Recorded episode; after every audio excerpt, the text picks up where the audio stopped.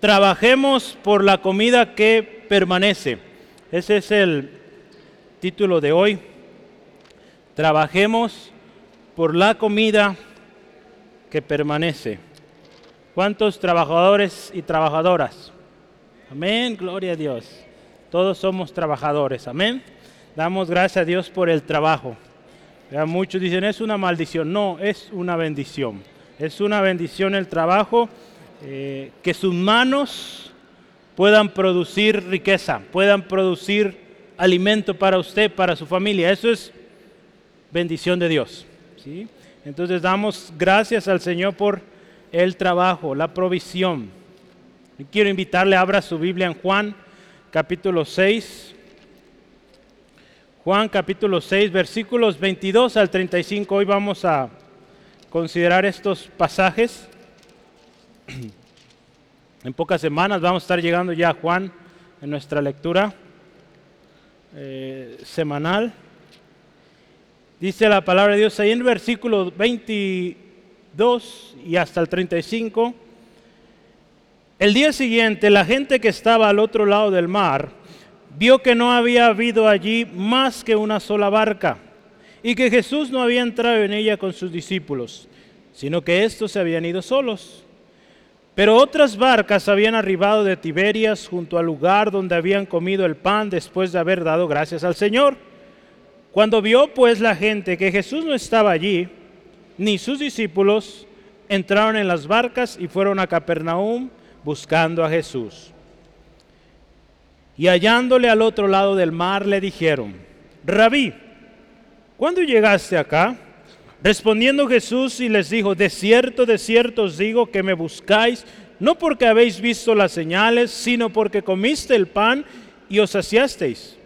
Trabajad no por la comida que perece, sino por la comida que a vida eterna permanece, la cual el Hijo del Hombre os dará, porque a éste señaló Dios el Padre. Entonces le dijeron, ¿qué debemos hacer para poner en práctica las obras de Dios? Respondió Jesús y les dijo, esta es la obra de Dios, que creáis en el que Él ha enviado en el que Él ha enviado. Le dijeron entonces, ¿qué señal pues harás tú para que veamos y te creamos? ¿Qué obra haces? Nuestros padres comieron el maná en el desierto, como está escrito, pan del cielo les dio a comer. Y Jesús les dijo, ¿de cierto? De cierto os digo que no os dio Moisés el pan del cielo, mas mi Padre os da el verdadero pan del cielo porque el pan de Dios es aquel que descendió del cielo y da vida al mundo. Le dijeron, Señor, danos siempre este pan. Jesús les dijo, yo soy el pan de vida.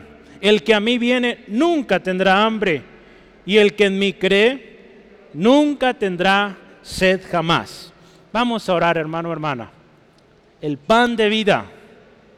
Dios, gracias Gracias Señor por tu amor infinito.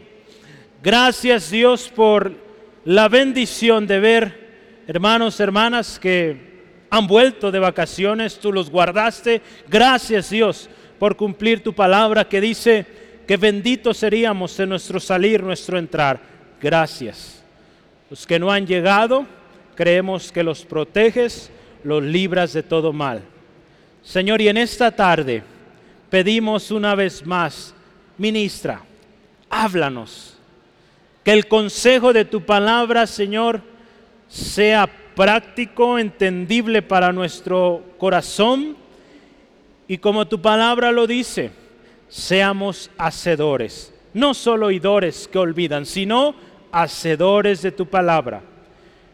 Toda influencia, todo espíritu contrario, lo echamos fuera y Señor, nos disponemos, espíritu, alma y cuerpo, a escuchar tu palabra, escudriñarla y llevarla por obra. Te lo pedimos todo en el nombre de Cristo. Amén. Gloria a Dios. En una ocasión Jesús dijo, venid a mí todos los que estáis trabajados y cargados, y yo os haré descansar. Llevad mi yugo sobre vosotros y aprended de mí, que soy manso y humilde de corazón, y hallaréis descanso para vuestras almas, porque mi yugo es fácil y ligera mi carga. Jesús dijo eso en una ocasión, lo sigue diciendo para usted y para mí, Mateo 11, 28 al 23. Pero, ¿qué o por qué el hombre está trabajado y cargado? ¿Por qué el hombre necesita descanso? La respuesta, yo se la quiero decir de manera sencilla. El hombre busca la satisfacción, la paz y la felicidad. Yo creo que todos buscamos eso, ¿verdad? De manera incansable y gasta hasta el último recurso para obtenerlo. Pero tristemente no lo obtiene porque no está buscando en el lugar correcto está buscando en lo incorrecto. Pero usted y yo que hemos venido a Cristo, encontramos a Cristo y Él provee satisfacción, paz y vida duradera, hermano, hermana, felicidad duradera. Lo que el mundo nos ofrece no es duradero. Lo que Cristo ofrece, dice la palabra, lo veíamos hoy, es cosa que permanece, comida que permanece. La vida cristiana, hermano, hermana, requiere esfuerzo, diligencia, permanencia. Pero esto no debe ser con nuestras fuerzas, es con las fuerzas que vienen del Señor. Debemos, usted y yo siempre reconocer que dependemos de Dios, solos no podemos. Venimos de un mundo donde luchamos por obtener algo y nunca lo obtuvimos. En Cristo lo obtuvimos no olvidemos que es en Cristo. En Cristo logramos lo que logramos. Solos no podemos, dependemos del sustento de Dios, hermano, hermana. Muchas veces fallamos en esto y estamos luchando, buscando por nuestros medios y gastamos todo en lo temporal. Y aquí Jesús les dice a estas personas, vean en, nuestro texto ahí en Juan capítulo 6, versículo 27 es el texto clave de esta semana. Dice, trabajad, trabajen. Dice, no por la comida que perece, sino por la comida que a vida eterna permanece. Esto nos habla que normalmente el hombre y a veces nosotros eh, ponemos mayor esfuerzo en las cosas que perecen o en las cosas temporales que en lo eterno. Si lo llevamos al plano de, lo práctico, ¿cuántas veces invertimos más recursos, más tiempo, si no es que la mayoría de veces, en las cosas del mundo? Y cuando se trata de leer la palabra, de tener comunión unos con los otros, de acudir a la iglesia, de orar, no hay tiempo, estoy cansado. Fíjese, ¿qué dice Jesús? Hay que invertir, hay que trabajar, en lo que permanece, en lo que es duradero y lo que será eterno. Yo quiero hacerle un par de preguntas hoy para que meditemos. Cada uno, Dios sabe, usted conoce su corazón también. ¿Por qué cosas estamos trabajando? Vea esta pregunta. ¿Por qué cosas usted y yo estamos trabajando? Lo que usted, lo que, usted, lo que yo hago o por lo que trabajo es algo que perece, algo temporal o es algo que permanece? Usted vea, puede hacer una lista o dos listas. A ver, vamos a anotar en una parte las cosas temporales por las cuales yo estoy trabajando. ¿Cuáles pueden ser temporales? A ver, ayúdeme. Cosas temporales en la vida. Una casa, un carro, una bicicleta. ¿Qué más? Una, la comida, una vestimenta, unos zapatos, unos tenis. Cosas que con el tiempo se va a terminar aquello. ¿Cuáles son las cosas que permanecen? La palabra de Dios, la salvación, ¿verdad? En Cristo. ¿Qué más? La misericordia de Dios, la bondad, gracias Braulio. Muchas cosas que permanecen. Nuestro Dios permanece para siempre, su palabra permanece para siempre. ¿Cuántos estamos trabajando por conocer más su palabra? ¿Cuántos estamos trabajando por estar más cerca de nuestro Señor, orando, alabándole, buscando su presencia, acudiendo a la reunión. Ya porque es necesario, hermano, hermana. Y aquí nos habla de que se requiere trabajo. Aquí Jesús les dice, trabajad. Lo habíamos dicho, Dios trabaja. En una ocasión Jesús dijo, mi Padre y yo trabajamos y aún todavía trabajamos. Si usted ve cómo Dios creó, en el principio Dios creó. Habla Dios trabajando. Como hijos, hijas, creación de Dios, fuimos creados para trabajar. Entonces véalo. Yo le animo esta tarde, vamos a meditar juntos. ¿Por qué? ¿Verdad? Yo, aquí eh, puse un título, Trabajemos por la comida que permanece. Y vamos a ver tres porqués. ¿verdad? ¿Por qué tenemos que trabajar en eso? Tiene un sentido, no nomás es por trabajar. No, hay un sentido y hay razones. Yo las escribí ahí para usted. Le animo, tome notas. Y vamos por la primera. ¿Por qué debemos trabajar por la comida que permanece? Porque esa comida permanece, dice ahí, para vida eterna. Si usted y yo vamos a nuestro texto, los primeros versículos, eh, del versículo 22 al 30 y, perdón, 22 al 24, nos habla de que la gente está buscando a Jesús, ¿verdad? Está buscando a Jesús unos días, de hecho un día antes, Jesús acaba de hacer este gran milagro de la multiplicación de los panes y los peces. ¿Sí se acuerda esa historia? Si no, ve ahí en su Biblia, el capítulo 6. ¿Qué dice ahí el título? Alimentación de los cinco mil, ¿sí? Capítulo 6 de Juan. Entonces Jesús acaba de hacer un milagro tremendo, miles de personas fueron alimentadas con unos pocos panes, unos pocos peces. Jesús hizo algo tremendo y la gente está emocionada por eso. Está, imagínense cómo está la gente en ese momento. Y al otro día vienen a buscar a Jesús. No lo encuentran y, y pues de alguna manera trabajan, se esfuerzan por encontrarlo. Y lo encuentran, ¿verdad? Y en el versículo 25 dice, hallándole, lo encontraron. Dice aquí que el pueblo viene buscando a Jesús. Pero ¿qué les dice Jesús? ¿Verdad? Ve ahí el versículo 26. Ellos dicen, Jesús, rabí, ¿verdad? Rabí significa también maestro. ¿Cuándo llegaste acá? Jesús le respondió y les dijo, de cierto, de cierto os digo que me buscáis, no porque habéis visto las señales, sino porque comiste el pan y saciasteis. El ser humano por naturaleza va a buscar lo que puede ver, lo que puede sentir. Muchos vienen a Cristo esperando sentir algo. Así es el ser humano por naturaleza, es un ser sensorial o, que siente, busca sentir. Y aquí vemos que Jesús los confronta y dice, ustedes me buscan porque comieron ayer y se saciaron. El ser humano también por naturaleza busca aquello temporal. Si usted se fija cuántas veces, hermano, hermana, nos hemos esforzado por comprar algo. Póngale el nombre que sea, zapatos, una máquina. a mí me gustan comprar máquinas de herramienta. Y a veces me he dado cuenta que esa herramienta ahí tiene meses y nunca la he usado. Imagínense. Nos esforzamos por cosas temporales y que muchas veces ni siquiera usamos en mucho tiempo.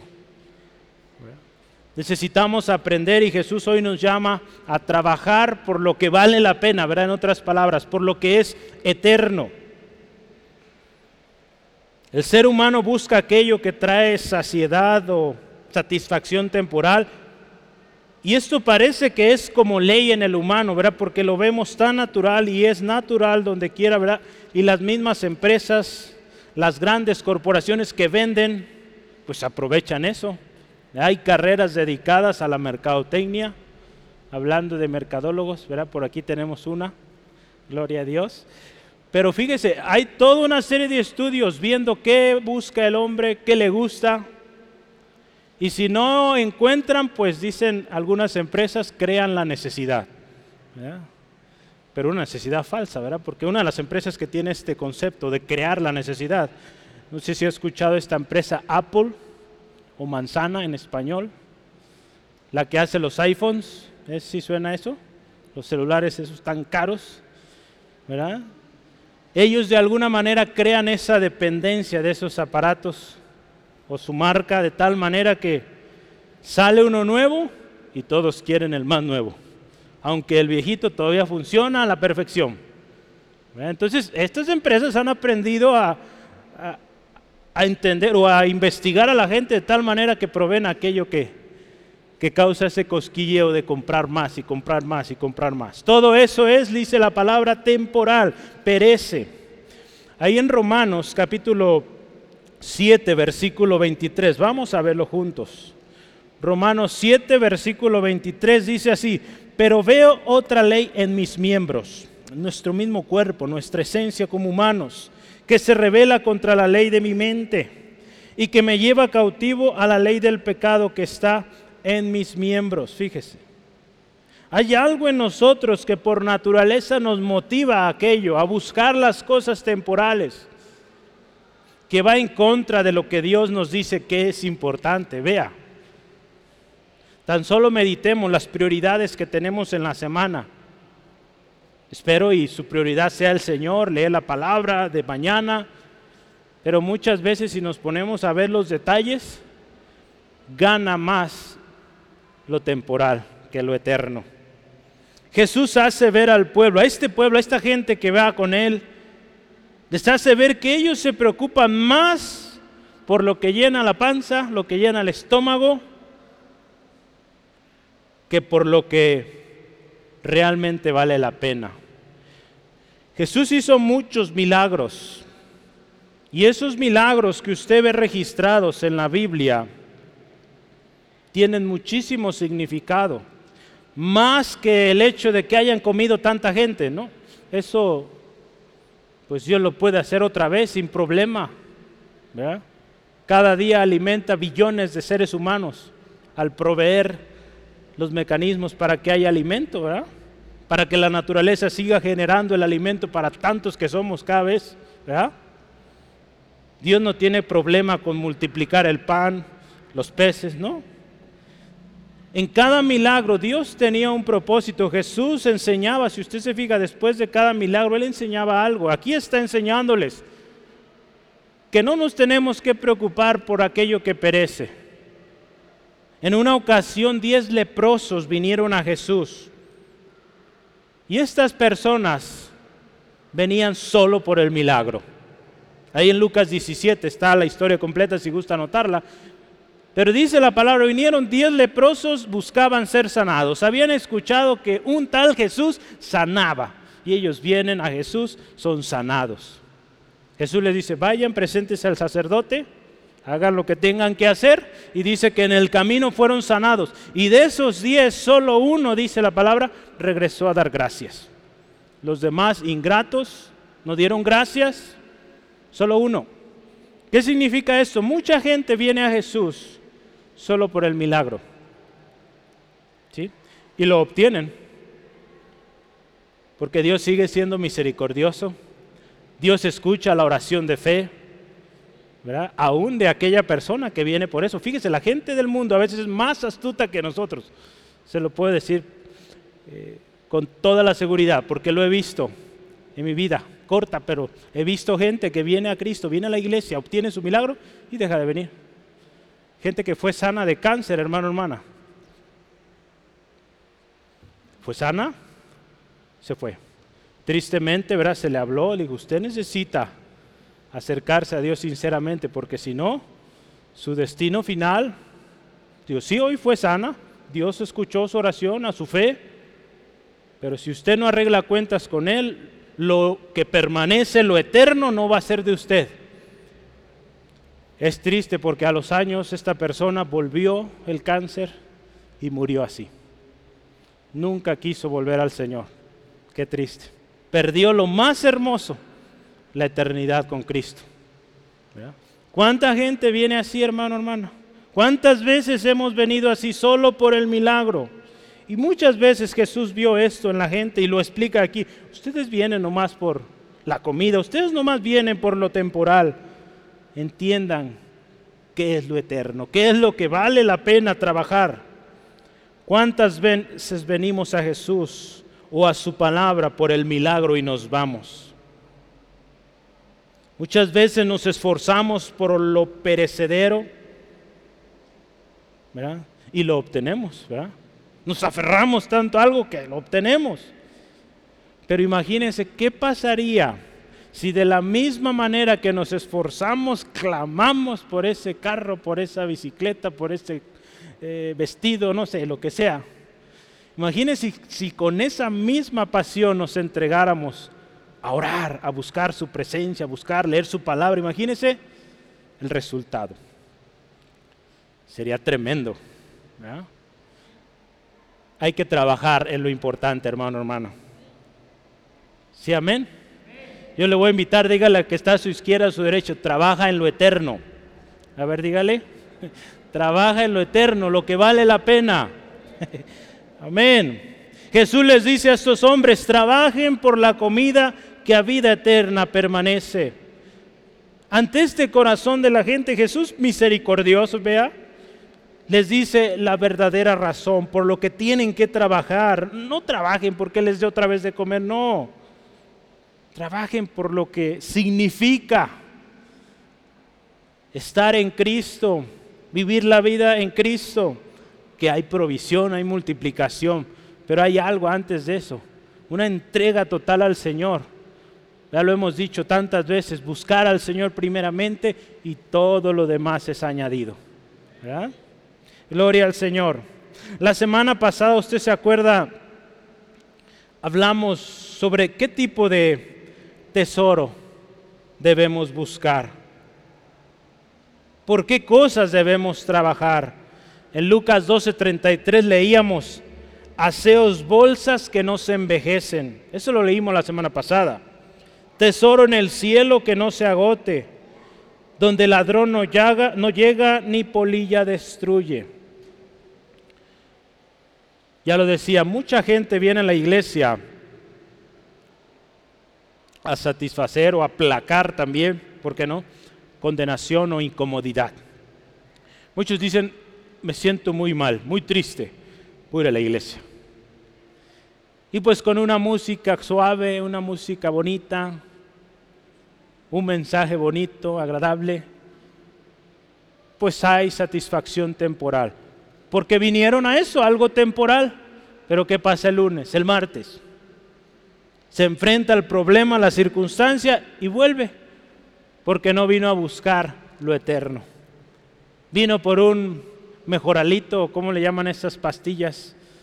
que quitan un dolor de cabeza, aspirina, vino por algo temporal, no vino por el tratamiento completo. Necesitamos trabajar por lo que permanece, hermano, hermana. Trabajar, dice aquí Jesús, por la comida que permanece para vida eterna. Hay un texto que yo quisiera invitarle, lea conmigo, Isaías capítulo 55 Si está dormido, diga amén. Ande, pues. Hay varios dormidos todavía. Isaías 55.2. Ya despertó en lo bueno. Isaías 55.2 dice, ¿por qué gastáis el dinero en lo que no es pan y vuestro trabajo en lo que no sacia? Oídme atentamente y comed del bien y deleitarás y se deleitará vuestra alma con grosura. Fíjese, aquí Isaías. ¿Por qué gastamos en lo que perece, en lo temporal, en el pan que nos sacia? Se busquemos más el bien, comamos del bien. ¿Cuál es la comida que permanece para vida eterna? ¿Cuál es el pan de vida? Hoy lo vemos aquí en nuestro texto. Cristo es el verdadero alimento. Pero aquí usa eh, el, término de comida, pero podemos ver a Cristo como el recurso, la fuente para vida eterna. Cristo. Hay en la Biblia siete, eh, siete soy yo de Jesús, o yo soy, perdón. Le voy a invitar los anote. Jesús es número uno, siete voy a decir. ¿Listo? ¿Lista? Jesús es, número uno, el pan de vida. Juan 6:36, 6:35, perdón. Jesús es, número uno, el pan de vida. Número dos, Jesús es la luz del mundo. Juan 8:12. ¿Sí? Número tres, Jesús es la puerta. Juan 19. Número cuatro, Jesús es el buen pastor. Juan 10, 11. ¿Vamos bien? Número 5, Jesús es la resurrección y la vida. Dice, qué hermoso. Jesús es resurrección y vida.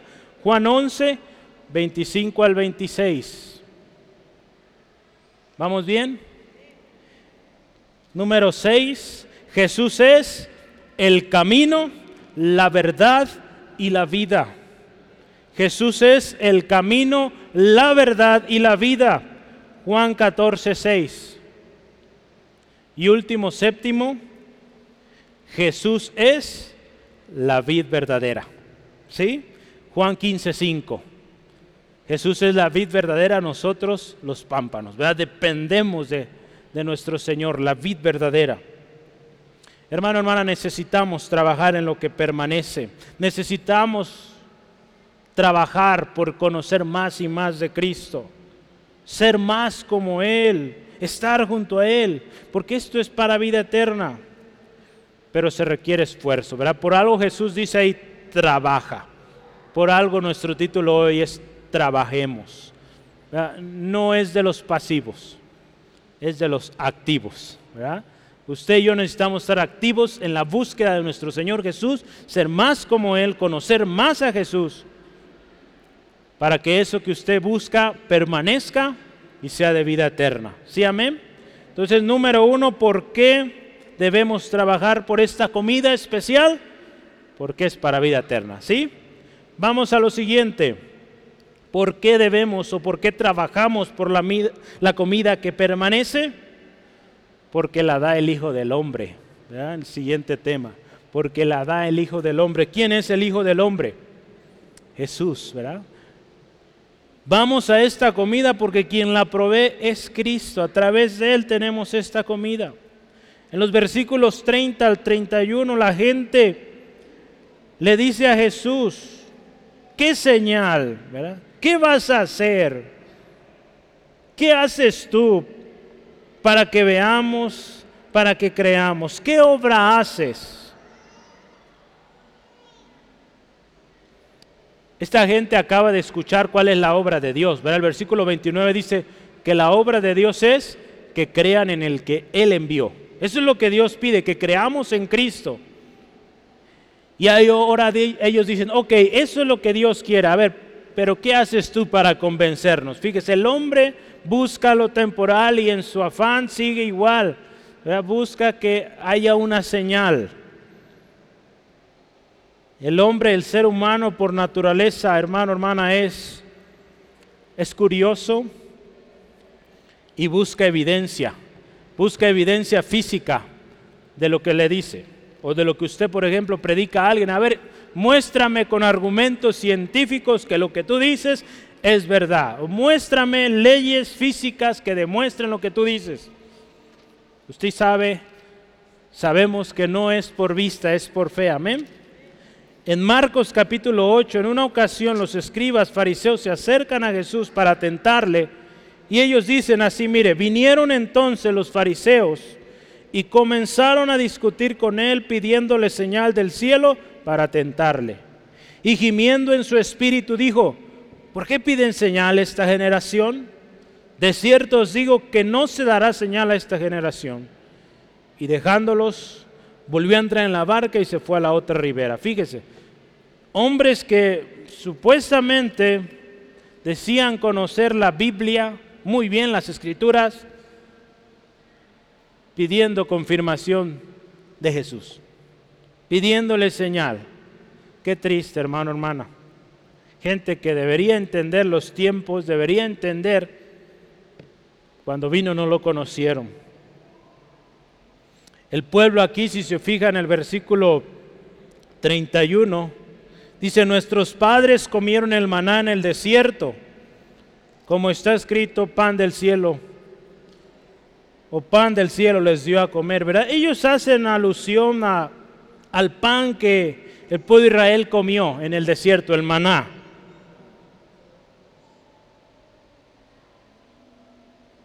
Y si se fija otra vez vemos un corazón que busca ver. El hecho de que Dios haya dado el maná o pudo haber dado otra cosa, también dio codornices. Sí fue algo muy milagroso, pero debemos entender qué significa eso. ¿Qué nos enseña que Dios haya alimentado hacia el pueblo? ¿Qué puede usted inferir? Yo le puedo decir que Dios es proveedor, que Dios es poderoso, que Dios está en control de todo, Él es soberano, que para Él no hay imposible. Sea el que sea el milagro, Dios en cada milagro que vemos, Él nos muestra algo, nos enseña una gran verdad. No busquemos ver el alimento que pues se va a acabar al próximo día. Busquemos al Dios proveedor. No vengamos a Dios por la comida. Vengamos a Dios por lo que Él es, Dios, Señor. ¿Sí, amén? Gloria a Dios. Recordemos ahí en 2 Corintios 5, 7, andamos por fe y no por vista. No podemos basar nuestra confianza en Dios en lo que sentimos. No podemos o lo que vemos, porque fíjese, nuestra vista, nuestra perspectiva cambia, nuestros sentimientos cambian. No podemos basar nuestra vida cristiana en sentimientos, no. Mucha gente se basa en sentimientos y al primer problema todo se acaba, mandan a volar todo, porque su confianza estaba en lo emocional en lo bonito que sucedía cuando acudía a un lugar. Nunca buscó al Dios que mostraba su presencia en aquel lugar. ¿eh? Entonces muchas veces basamos nuestra vida en emociones y no tiene que ser así, hermanos. Porque nuestra vida, nuestra naturaleza es falible. ¿Qué es falible? Falla, tiende a fallar. Nuestro Dios es infalible, o sea, no falla. Dios no falla, entonces tenemos que buscarlo a Él. Porque si basamos en algo humano, vamos o vamos a perecer, perecer, aquello va a perecer. Hermano, hermana, necesitamos entender cuál es el significado de las bendiciones, de los milagros que Dios hace. Yo le animo cada vez que usted vea la Biblia, si no lo ha hecho así, empiece a hacerlo. Vea un milagro de Jesús ¿Qué me enseña este milagro? Aparte de que Jesús sana, porque pues es evidente la sanidad ahí, ¿qué más me enseña Él?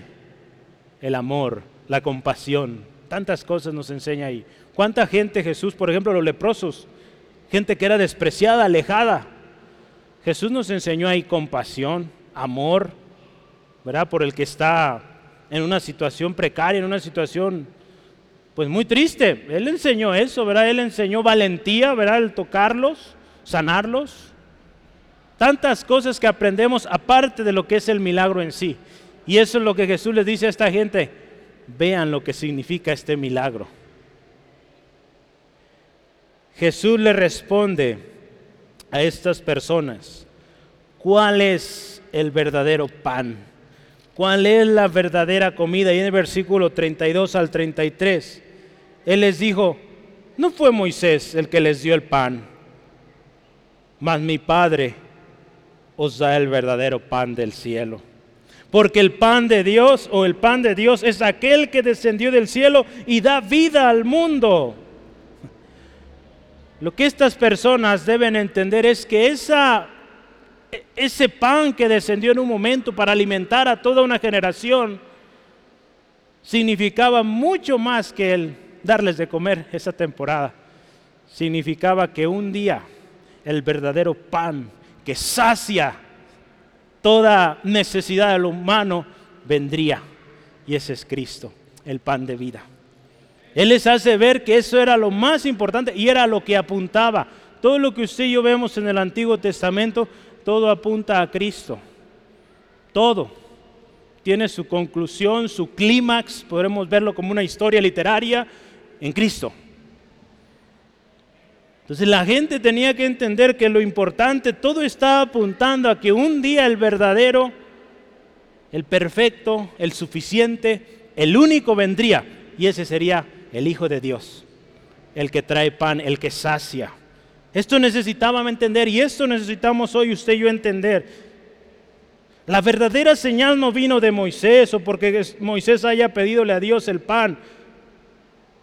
Sí es un milagro, pero esto apuntaba a lo que sucedería, que Cristo vendría.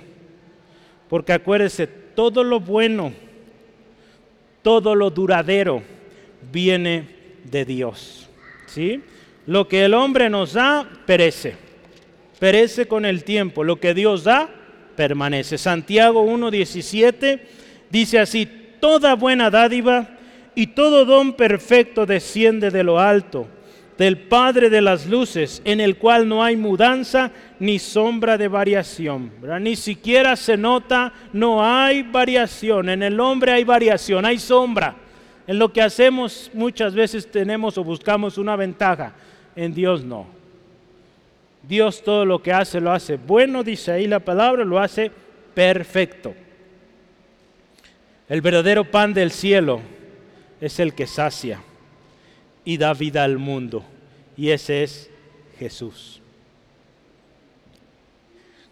La comida que da el Hijo del Hombre, ¿cuál es esa comida? Pues lo que Jesús da, ya veíamos hace unos momentos, los yo soy de Jesús, pero el pan de vida trae saciedad y no causa más hambre. Es lo más lindo, hermano, hermana. Todo lo que Cristo da permanece, no perece y no hay necesidad de más.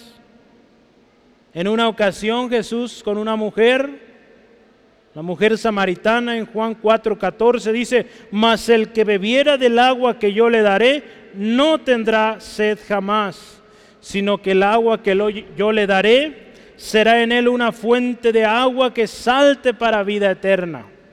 Dice, lo que Jesús da, satisface, y dice ahí es como una fuente sigue saltando, saltando, agua de vida eterna. El hombre, acuérdese, quiere evidencias. El hombre busca señales, busca sabiduría. Las verdaderas señales, los verdaderos milagros vienen de Dios y la verdadera sabiduría viene de Dios. Si usted y yo queremos ver milagros, queremos conocer más, ser sabios, hay que ir a la fuente, que es nuestro Dios. Primera de Corintios 1, 22 al 24. Dice así la palabra de Dios. Porque los judíos piden señales y los griegos buscan sabiduría, pero nosotros predicamos a Cristo crucificado. Para los judíos ciertamente tropezadero y para los gentiles locura mas para los llamados, así judíos como griegos, Cristo, poder de Dios y sabiduría de Dios. Todo aquel que viene a Cristo encuentra el poder de Dios. Pablo lo decía muy bien, no me avergüenzo del Evangelio porque es poder. Poder para milagros, prodigios. Hay poder cuando alguien viene a Cristo y hay sabiduría también. ¿verdad?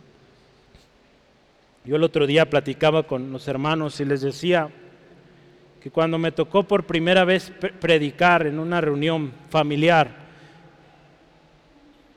yo me hice un propósito en esa ocasión y, gracias a Dios Dios ha sido fiel hasta hoy y sé que lo hará hasta el final. Yo le decía, Señor, yo quiero predicar algo que yo haya vivido, que yo haya experimentado. Si voy a hablar del amor, pues que yo haya experimentado ese amor con todo en mí, que se haya hecho algo tan real que yo pueda hablar de cosas que yo he vivido. ¿Sabe de qué hablé? De la sabiduría de Dios. Yo he experimentado la sabiduría de Dios en mi vida, muy personal.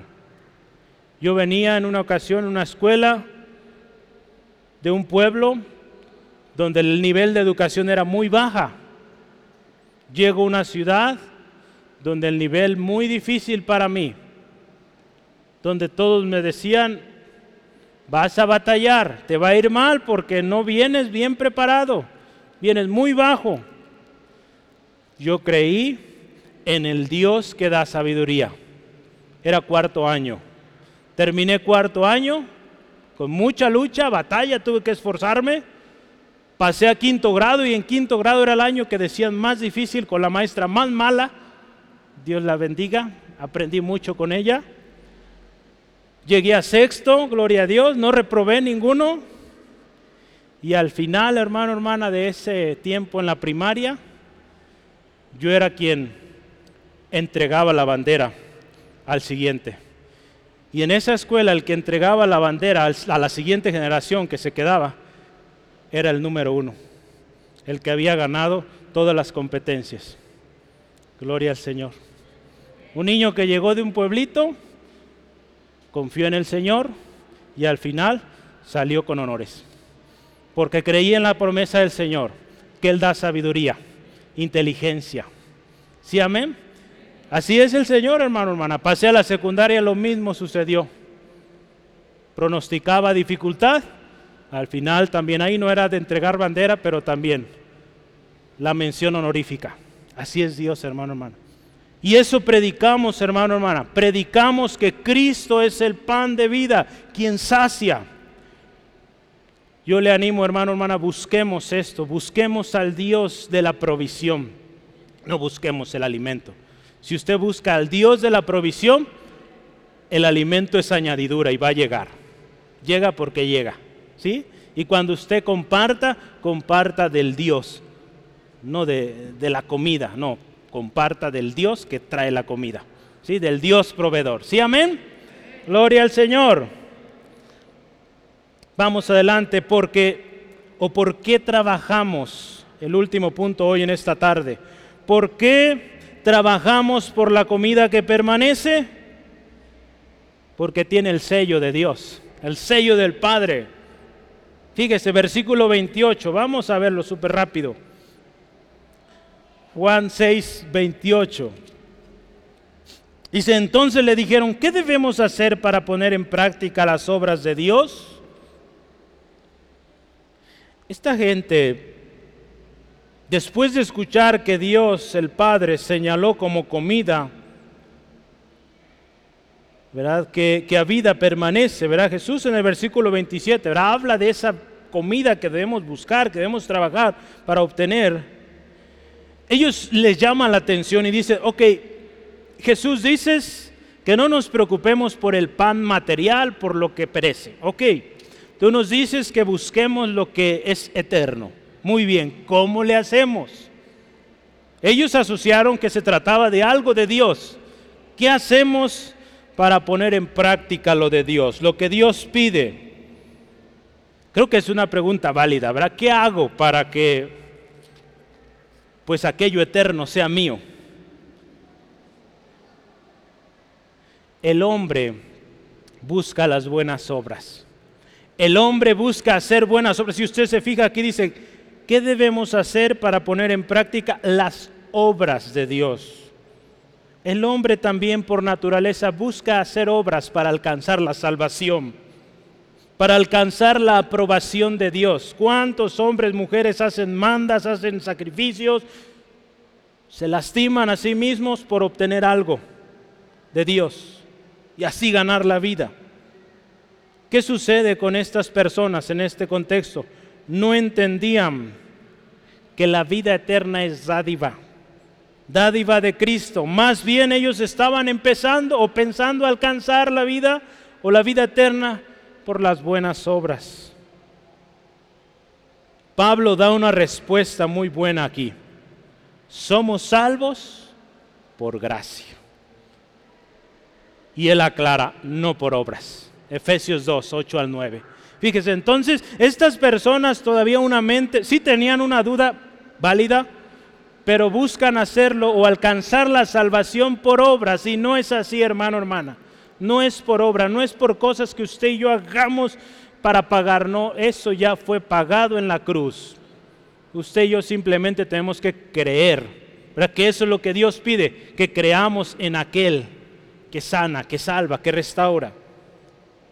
Jesús les dice en el versículo 29, ve ahí con, su, eh, con sus ojos, vea. Respondió Jesús, les dijo, esta es la obra de Dios, que creáis en el que Él ha enviado. Eso es lo que Dios pide, cree en el Señor Jesucristo y serás salvo tú y toda tu casa.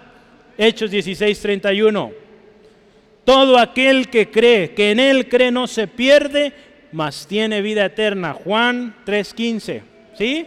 Entonces, es creer en Jesucristo, hermano, hermana. Dios ya ha provisto el único y suficiente medio para saciar el hambre, la necesidad del hombre, es Cristo. Si usted hoy viene con una necesidad en su vida, Dios ya ha provisto. Quiero darle la buena noticia que la provisión ya está dada. Cristo. Venga a Cristo hoy y encontrará lo que usted busca. Solo en Cristo. En nada más. Ya lo ha intentado en muchas cosas. No pierda más el tiempo. Cristo. Cristo es la respuesta. La comida, fíjese aquí, por la cual Jesús nos dice que busquemos apasionadamente, con toda la entrega, es la comida que dice tiene el sello de Dios. ¿Verdad? Aquí en nuestro versículo eh, estamos 28 y 29. Versículo, vamos a leer el 27, fíjese otra vez, este es el texto clave, dice, trabajar no por la comida que perece, sino por la comida que tiene vida eterna o que a vida eterna permanece. Ya vimos la cual el Hijo del Hombre os dará, ya lo vimos. Y esta parte que dice, porque a este señaló Dios el Padre. Hay una versión, creo que es la nueva versión internacional, dice que este tiene el sello del Padre, ¿verdad? Tiene el sello. Es Cristo, hermano, hermana, quien tiene la aprobación, el sello de Dios. Sí, amén. Gloria a Dios. En Mateo 3:17, cuando Jesús es bautizado, el Padre dice, este es mi Hijo amado en quien tengo complacencia. Y el Espíritu Santo. El Espíritu Santo también es una, eh, eh, uno de los simbolismos que usamos cuando hablamos del Espíritu Santo, es ese sello. En Mateo 17:5, Jesús en el monte de la transfiguración dice, este es mi Hijo amado, en quien tengo complacencia. Y Dios dice, a Él oíd, a Él escuchen. Hay un canto muy bonito y dice, Jesús es suficiente. ¿Por qué? Porque el Padre lo aprueba. El Padre en Él tiene complacencia y nos dice el Padre, a Él, a Él escuchen, a Él busquen. ¿Verdad? Y otra cosa, hermano, más, si Dios lo aprueba, pues ya hay garantía. Pero hay algo más.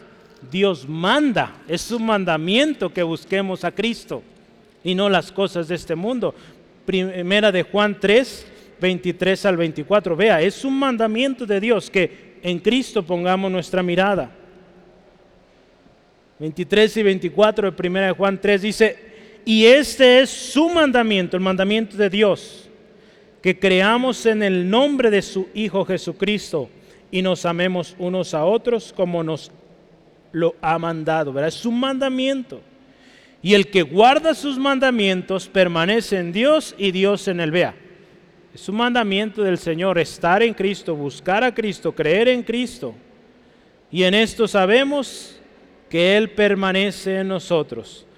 ¿Por qué? Por el Espíritu que nos ha dado. El Espíritu Santo en nosotros nos recuerda, nos ratifica que vamos bien. La autenticidad, yo aquí anoté, de la fuente de vida eterna en nosotros es que el Espíritu Santo está en nosotros. Si vemos el ministerio de Jesús, inició oficialmente cuando fue lleno del Espíritu Santo. Si vemos o hablamos de los discípulos, iniciaron su ministerio cuando se derramó el Espíritu Santo en ellos en Hechos 2. ¿Sí? Si vemos la iglesia de Cristo, la iglesia, usted y yo, es confirmada, es edificada por medio de los dones del Espíritu Santo. Se necesita en la iglesia. 1 Corintios 12, si está anotando, dos más, yo sé por Solamente son referencias ahí.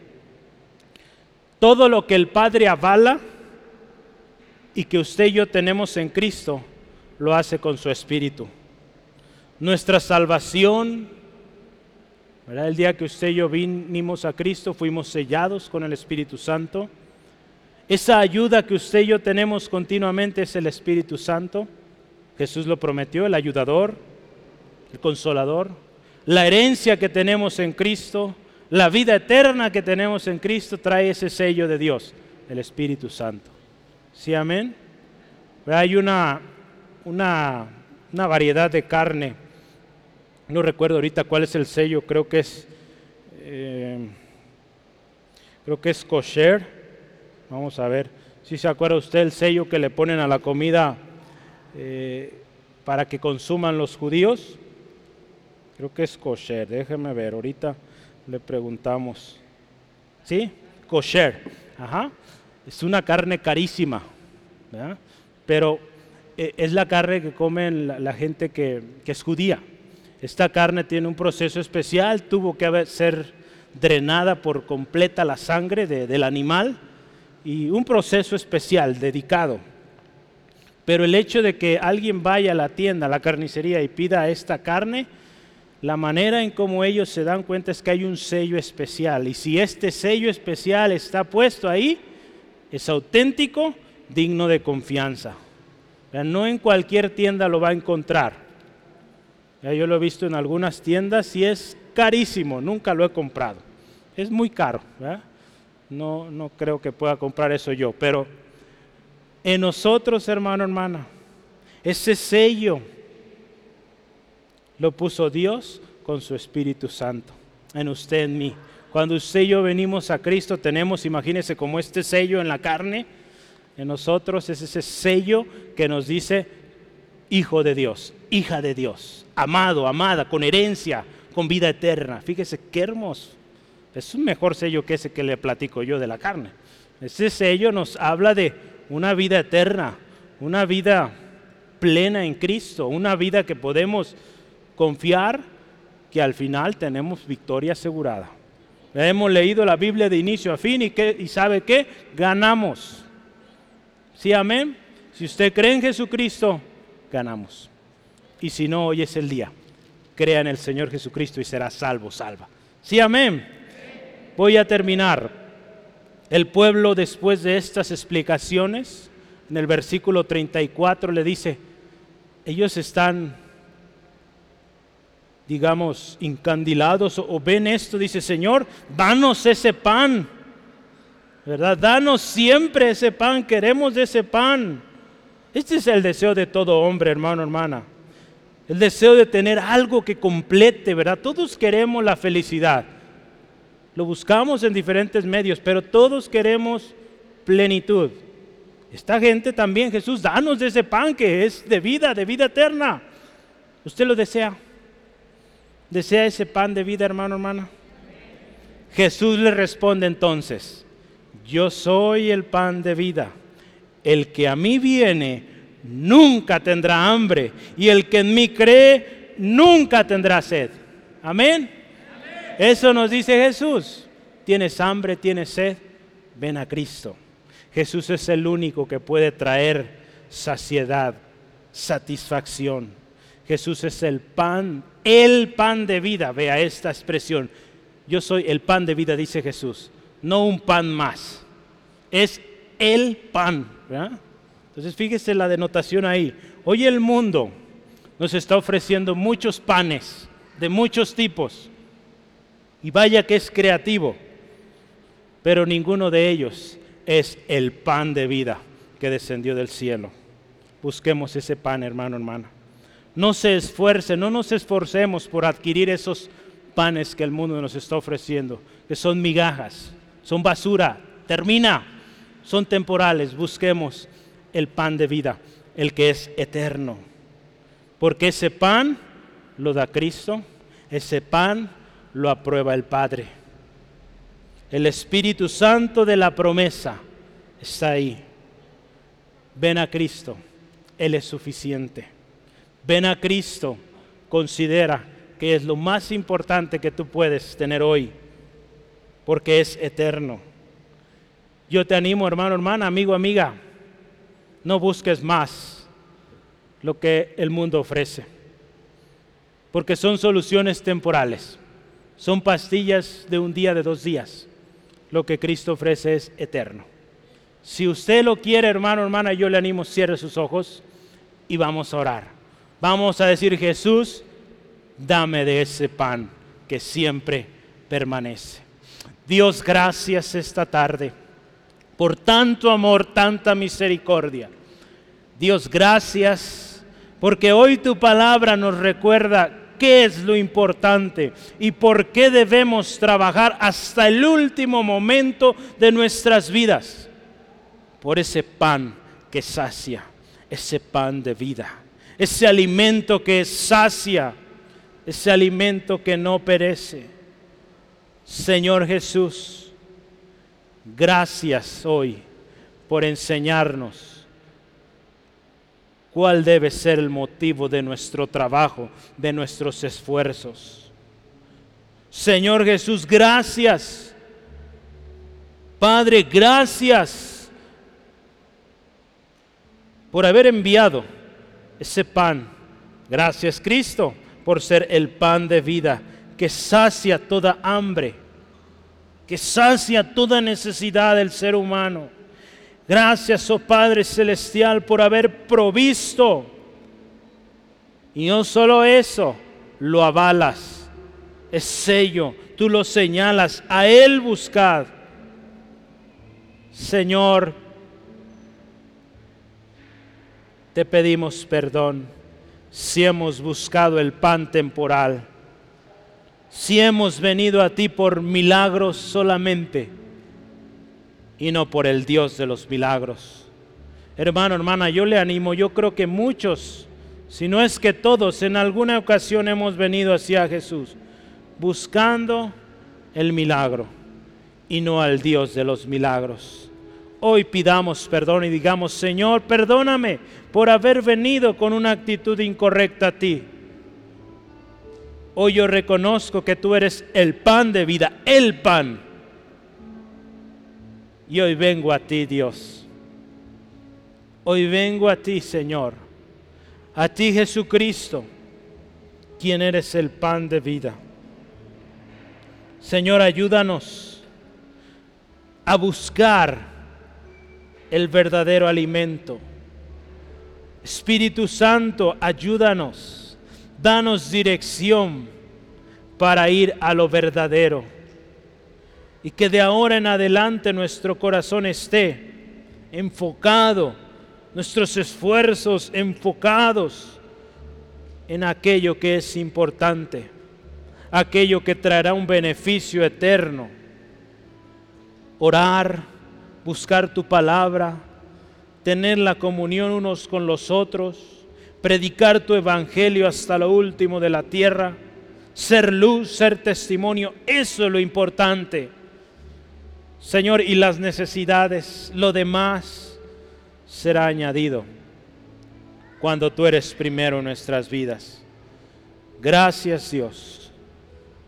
Gracias Cristo por ser el pan de vida.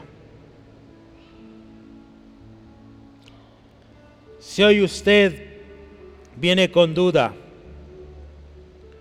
si hoy usted quiere de ese pan, ese pan de vida que es Cristo, también está disponible para usted. Él es el pan de vida. Él sacia tu hambre, amigo, amiga. Él sacia la felicidad que has buscado, la vida auténtica. Pero tú necesitas a Jesús.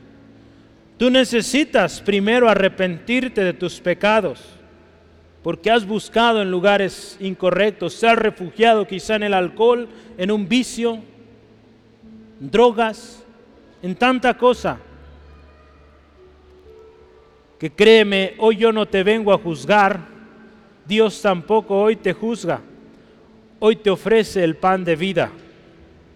Un día sí será de juicio, pero hoy él ofrece el pan de vida que sacia lo que tú necesitas.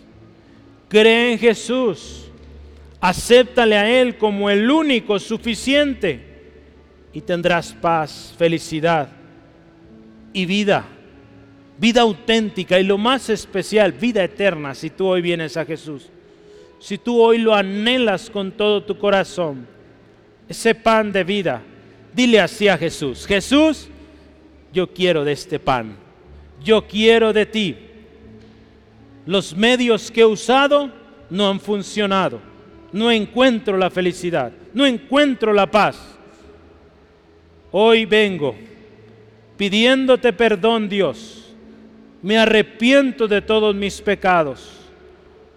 Hoy te acepto, Jesús, como el único, el suficiente, que sacia, que salva y da vida eterna. Hoy yo quiero eso. Vengo a ti. Y vengo a ti, Jesús, porque eres el único que lo puede hacer. Gracias por ser mi Señor. Y de ahora en adelante me comprometo a buscarte a ti y solo a ti. No lo temporal, lo que perece, sino lo que permanece, que es en ti Jesús. En el nombre de Jesús. Amén. Gloria a Dios.